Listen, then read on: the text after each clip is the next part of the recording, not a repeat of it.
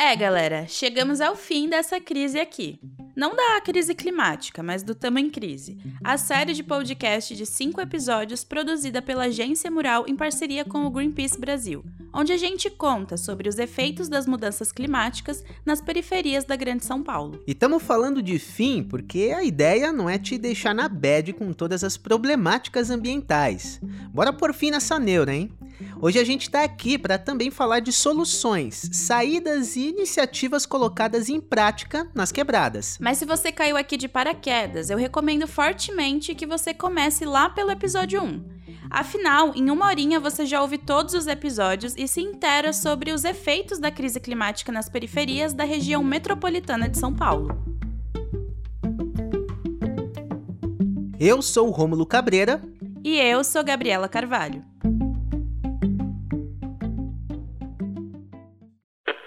Os cientistas mostraram que o impacto da humanidade sobre o clima é, segundo eles, a constatação de um fato. O leito dos rios está subindo mais rápido. A Amazônia registrou o maior número de queimadas em 15 anos.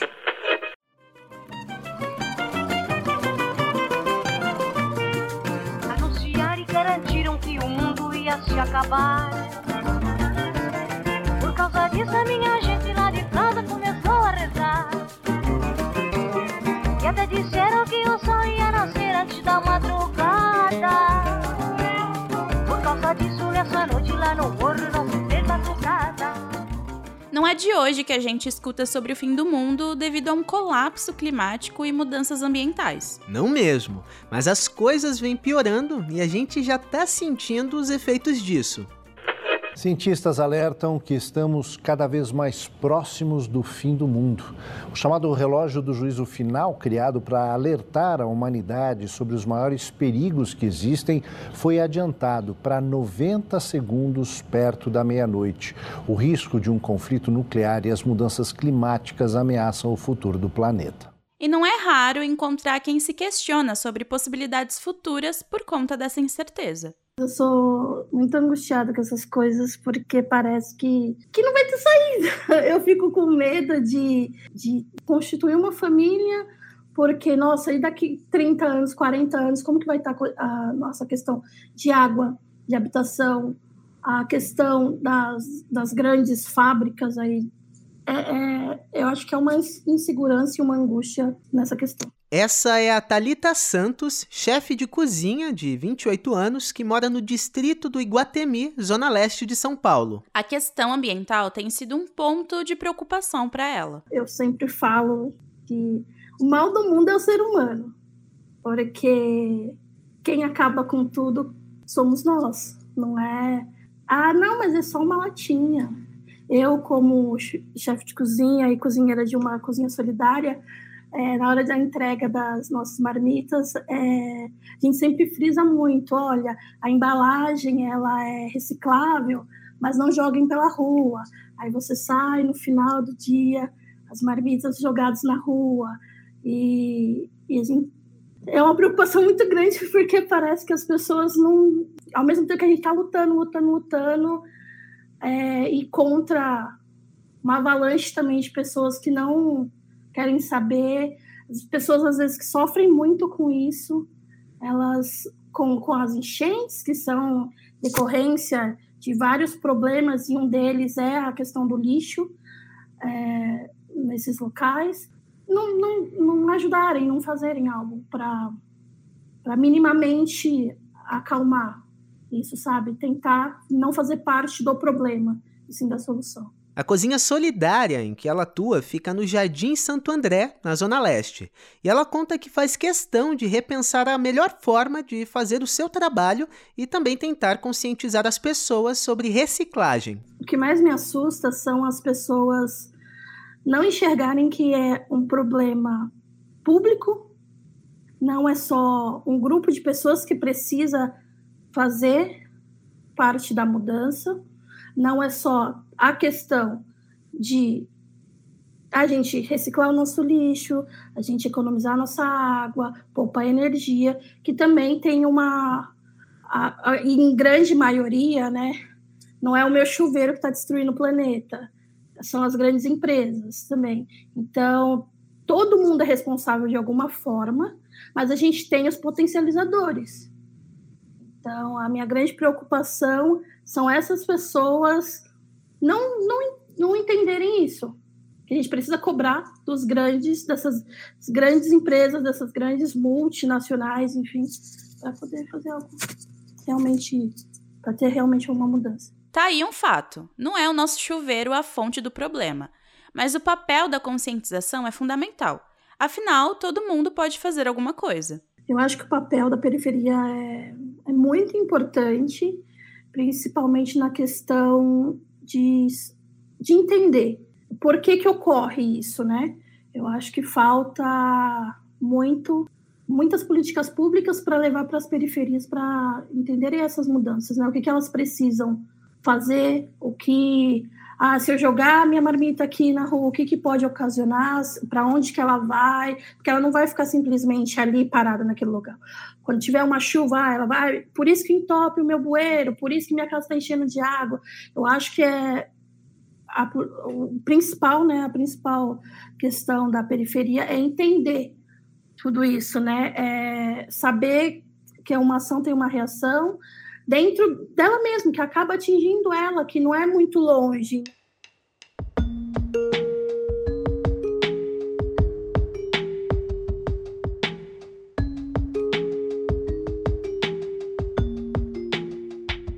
A Talita também levanta um ponto que é inegável não passar pelas nossas cabeças. A gente fica meio desacreditado, sabe? Fica se questionando, ah, mas se tivesse começado há anos atrás, há 10, 20 anos atrás, sendo tendo políticas mais incisivas de forma tendo mais cobranças assim, a gente não desiste nunca, né? A gente está aí sempre na luta, sempre querendo, às vezes sem saber direito no que a gente pode ajudar, mas nós esperamos que tenha solução, né? Nós queremos, porque a, é muito confortável, ah, mas eu não vou, vai saber se eu vou viver até os 70, 80 anos, mas e aí, sua, sua geração, sua próxima geração, seus filhos ou seus, seus primos, as crianças de hoje em dia, né, o que, que eles vão ter lá na frente? Então, é muito difícil isso, porque ao mesmo tempo que você tenta, fala assim, meu, não vai ter jeito, não vai rolar, não vai ter, não tem saída a gente precisa continuar, a gente precisa continuar tentando, vendo as melhores formas, cobrando quem a gente precisa cobrar, entendendo as coisas que estão realmente acontecendo e levando a sério tudo isso. Porque a mudança é necessária para a sobrevivência do, da raça humana, né, do, do ser humano. A gente também falou com o Fábio Miranda, fundador do Periferia Sustentável, que atua na Favela da Paz, na região do Jardim Ângela, na zona sul de São Paulo. O projeto é focado na distribuição de energia limpa por meio da instalação de painéis solares nas casas da comunidade, promove o cultivo de alimentos orgânicos e reaproveita a água da chuva. Para o Fábio, não basta pensar no e se tivesse sido diferente. A grande questão é focar nas soluções possíveis agora. É, o Periferia Sustentável é, é um núcleo né, que, que, cuida dessa parte sustentável do Instituto, as tecnologias, é o braço de sustentabilidade dentro da Favela da Paz. O Periferia Sustentável, cara, ele surge nessa minha inquietude das tecnologias, né? Porque quando eu, eu tive a oportunidade de conhecer né, as tecnologias sustentáveis, que eu gosto de chamar de tecnologias sociais, em 2010, quando eu tive a oportunidade de ir para uma ecovila no sul de Portugal, fui para fazer música, né? Porque eu também estou músico, né? Fora todas essas coisas que a gente tentou aqui questionar sobre tecnologia, também estou músico. Mas em 2010 eu tive a oportunidade de ir para fora do país para fazer música e vi todas essas tecnologias presentes nessa ecovila, né? Energia solar, biodigestão, captação de água da chuva, permacultura, né? Tão presente no lugar como aquele. Eu falei, caraca, aí o questionamento era, mano, por que isso não está na minha quebrada, velho? Foi a partir daí que o Fábio começou a implementar soluções com base nas tecnologias sociais na própria quebrada. Por que não tem energia solar aqui? Por que as pessoas não estão separando e fazendo a biodigestão? Então a minha inquietude foi isso. Aí eu comecei durante um tempo, né, de 2010 até 2015, eu via, fiquei viajando o mundo, né, aprendendo essas tecnologias. E o famoso Ctrl-C, Ctrl-V, que às vezes não funciona, né? Com a tecnologia num país de ponta como a Suíça, que tem todo o recurso, toda né, facilidade para isso acontecer, como é que a gente faz isso na quebrada? Como que é? Permacultura numa área totalmente rural, como que é isso numa área urbana? E aí surge essa inquietude, eu falei, meu, eu preciso criar uma iniciativa, porque eu estava prototipando ainda essas ideias, né? Trabalhando, elaborando, preciso criar uma iniciativa que vai trabalhar essas questões dentro do Favela da Paz. Daí que surge o Periferia Sustentável, né? Que eu até gosto de falar que é o primeiro, primeiro laboratório de tecnologia sustentável da quebrada, né? E ó, não é um bicho de sete cabeças, não. A gente fala de energia solar, a gente acha, né? Quando eu falava de energia solar em 2013, né? Quando eu comecei pelas escolas para dar palestra, entrava com um painel, nossa, mas isso é uma tecnologia do futuro. Eu falei, não, isso aí tá mais de 30 anos aqui de existência. E as pessoas falam, mas nossa, mas como assim, né? Tipo, é tão distante. Eu falei, não, não é tão distante. Literalmente é uma coisa que precisa ter mais acesso para as pessoas, né? Então, cada vez mais a gente foi buscando esses caminhos para tornar essas tecnologias mais possíveis. E o nome tecnologias sociais é isso, é uma coisa que a gente pode socializar e fazer junto e criar formas de baixo custo, como um sistema de coletor de para aquecer água muito caro. Não, existem grandes referências hoje em São Paulo, como o Edson Urbano, do Sempre Sustentável. O cara é um gênio, ele cria soluções de baixo custo que ele deixa disponível um manualzinho PDF que você vai lá e baixa e faz. Então, a tecnologia, eu gosto de tecnologias sociais porque é isso, ela engloba essa coisa do movimento, do, do faça você mesmo, né, que é conhecido agora como movimento maker, né, mas é o faça você mesmo. Então, são essas soluções que a gente, né, de baixo custo, que pode virar uma tecnologia social, que a gente pode desde iluminar uma viela, né, usando energia solar com material de baixo custo, captar água da chuva usando materiais de baixo custo, usar, compostar o nosso lixo, o nosso resíduo orgânico e virar biogás e usar como fonte de energia. Então, assim, é uma tecnologia que a gente tem que socializar ela, né? É muito massa pensar em possibilidades e até mesmo descomplicar as coisas, né? Total. Até porque o meio ambiente é o nosso cotidiano. E por que não pensar em soluções cotidianas? Vocês estão andando na rua, o chinelo quebra, o que vocês fazem? Ah, eu ponho um prego, pronto, isso é ser maker, isso é ser professor pardal, isso é pensar em solução e não pensar no problema. Ah, vai fazer o feijão, de repente a, panela está perdendo pressão, o que, vocês fazem? Ah, eu me coloco um garfo. A sua mãe é maker, a sua mãe está criando uma solução em vez de pensar no problema. Então, acho assim, para a mudança climática, realmente, a gente frear, é a gente engajar mais pessoas, colocar a juventude para pensar nisso, né? Porque se eles começarem a ter a responsabilidade que eles precisam fazer essa mudança agora, porque eles estão exatamente vivendo nessa época aonde a gente está tendo chuvas que nem teve o Batuba. Imagina, aquilo ali é um efeito de mudança climática. Foi um efeito natural? Foi, mas está atrelado à mudança climática.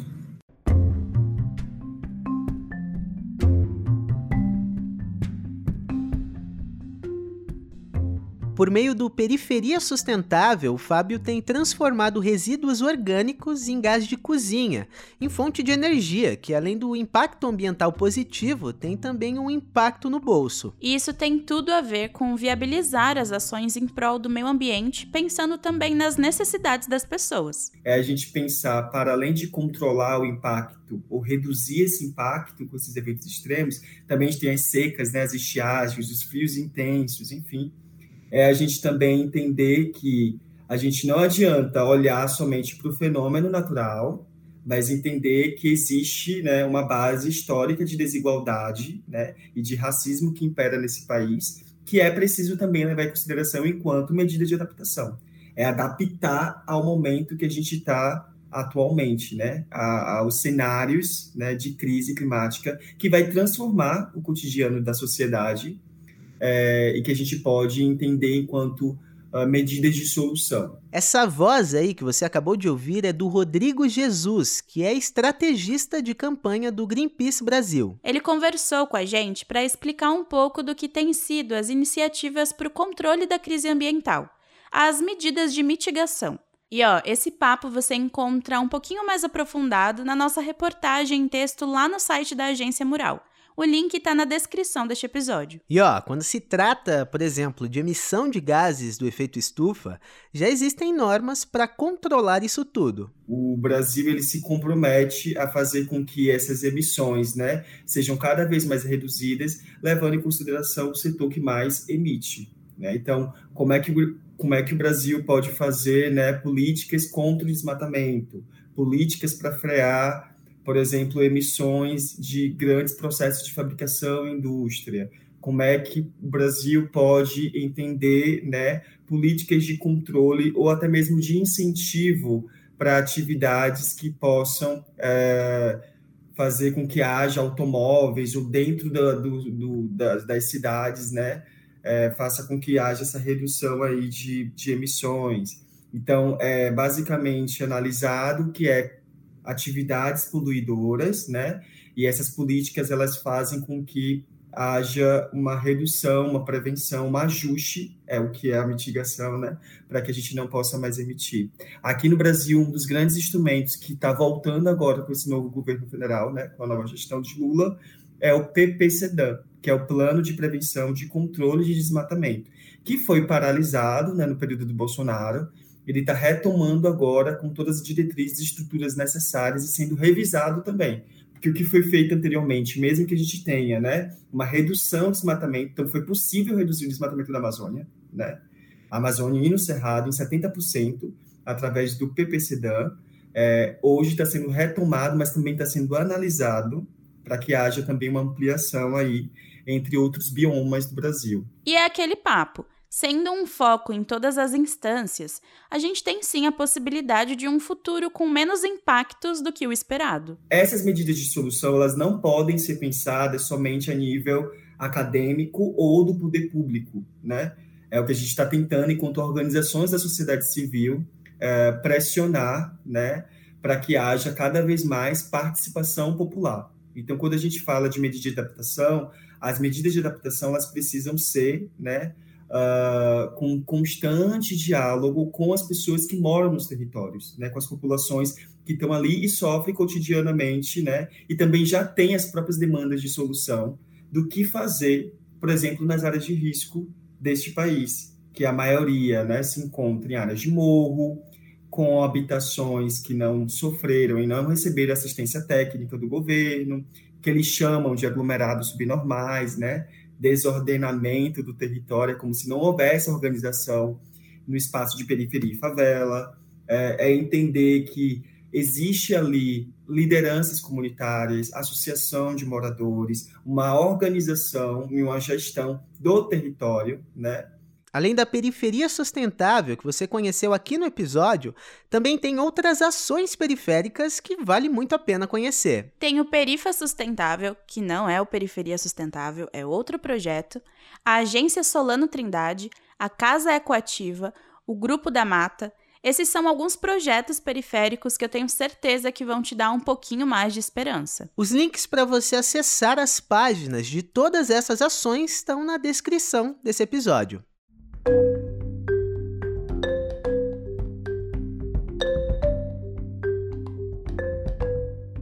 E se você chegou até aqui, fica a dica, ó. O Tamo em Crise chega ao fim, mas você ainda pode conferir muito conteúdo massa focado nas periferias da região metropolitana de São Paulo. É só acompanhar a Agência Mural, agenciamural.org.br. Esse episódio teve produção do Kleberson Santos e o roteiro é da Gabriela Carvalho. A edição de som é do Anderson Cruz e a coordenação é do Wagner de Alencar. Pro episódio de hoje, a gente usou a música E o Mundo Não Se Acabou, da Carmen Miranda, e o áudio do Jornalismo TV Cultura. Valeu e até mais! Valeu, tchau, tchau!